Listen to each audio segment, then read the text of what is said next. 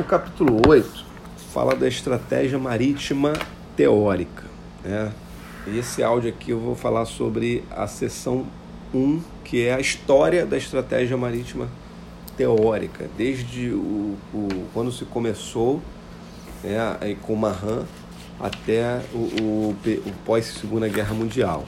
Tá?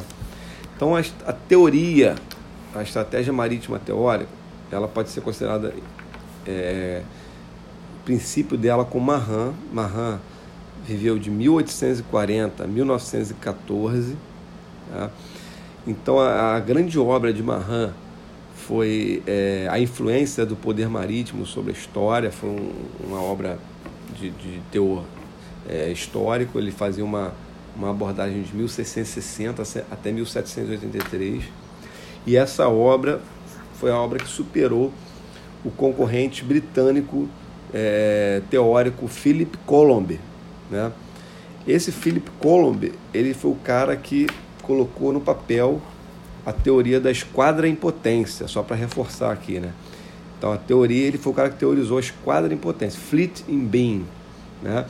É, não foi ele que criou a ideia, tá? quem criou a ideia do, do, do, da esquadra impotência foi o almirante Herbert, tá? mas o Philip Colomb era um teórico britânico, ele era concorrente de Mahan. Então voltando a Mahan, Mahan proclamava a necessidade de obter o domínio do mar.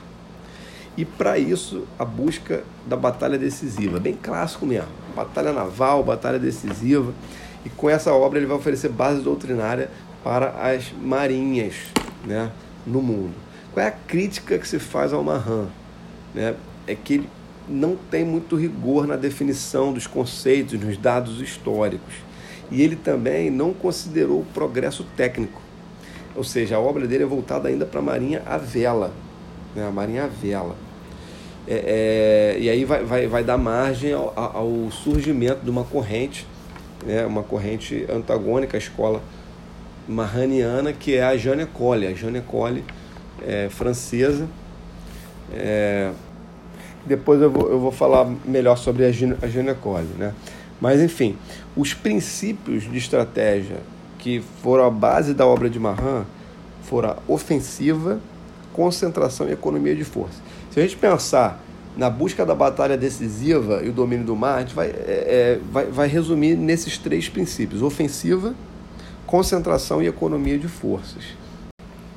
O Mahan também é o primeiro pensador aí que começa a colocar a estratégia naval não limitada apenas à condução da guerra, mas também ao tempo de paz.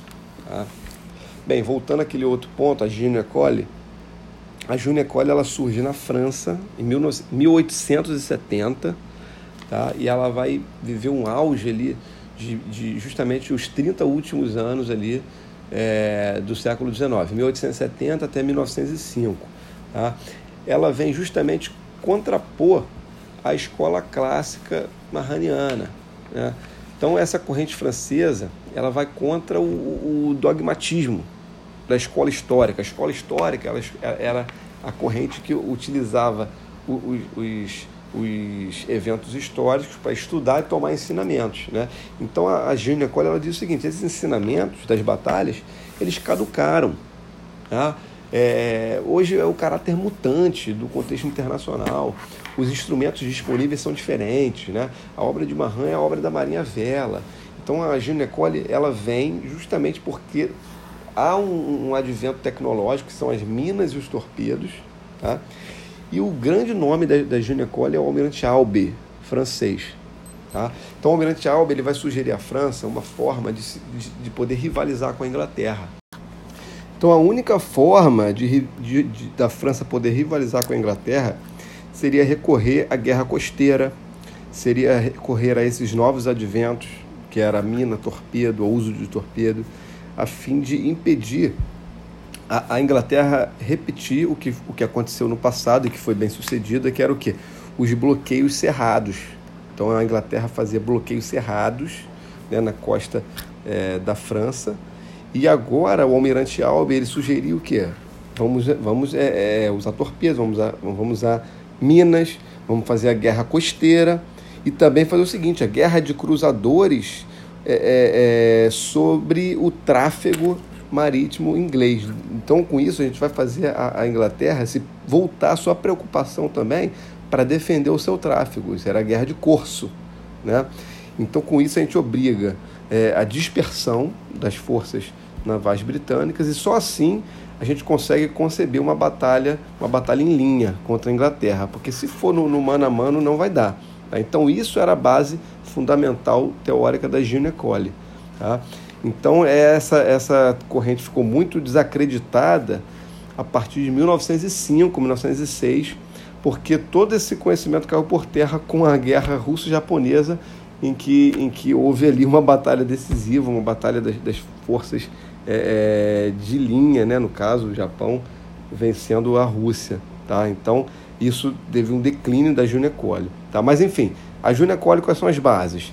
É, o advento tecnológico, mina e torpedo, né? o nome principal, Almirante Albi, e aí você vai ter guerra costeira, uso de torpedos, é, guerra sobre o tráfego, guerra de corso, né?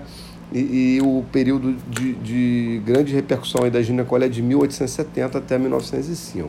Né? A partir de 1905, volta-se, então a gente está aí no caso com a guerra russo-japonesa, volta-se então aquela ideologia ofensiva. Vários autores, em paralelo com isso, é, é, o problema das comunicações marítimas, né? Então essas correntes alternativas, Junior Cole, é, é, havia uma outra concorrente da Junior College na própria Grã-Bretanha, que era a Brick é, Mortar School. Né? É, é, ela também se torna desacreditada e começam a surgir, então, teorias críticas. Né? É, a gente tem aí o Corbett, né, que é o grande pensador nesse período aí, antes da Primeira Guerra Mundial. O Corbett, junto com o Sir John Fisher, na Inglaterra, eles vão começar a pegar a, a, o pensamento de Clausewitz e colocar na estratégia marítima. Então eles vão dizer o seguinte: a batalha não é um fim em si mesma. Tá? Raramente haverá uma batalha decisiva. Eles estão eles estão é, é, confrontando ali o, o, o que aconteceu na guerra russo-japonesa, né?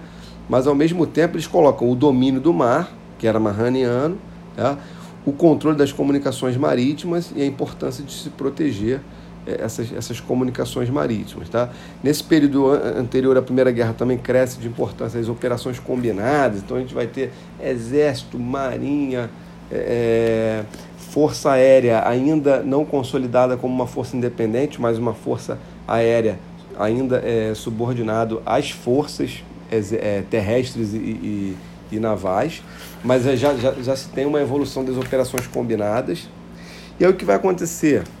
é, na Primeira Guerra Mundial é, é, é, decepcionante, é um balde de água fria. Por quê? Porque as batalhas é, decisivas não aconteceram. A única batalha com frotas encouraçadas mesmo no mar foi Jutlândia, que não pode ser considerada assim uma batalha é, decisiva no mar, de derrota, tal, de não sei o quê, mas ela de certa forma foi decisiva porque ela tornou a, a esquadra alemã em uma esquadra em potência, né? a esquadra alemã retraiu para os portos e, e, e ficou inativa. Né?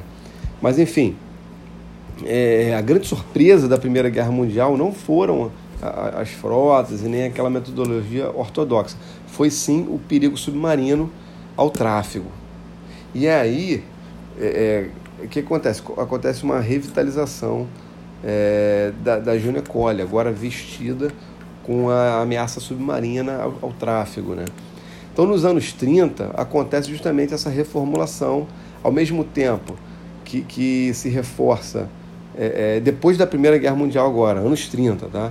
Então, é, é, ao mesmo tempo que acontecem as inovações tecnológicas, né, desembarques, projeção de poder, porta-aviões, é, é, forças de submarino, tá? ao mesmo tempo que acontece isso, né, a escola clássica ela não consegue abandonar é, é aquela velha ortodoxia, né?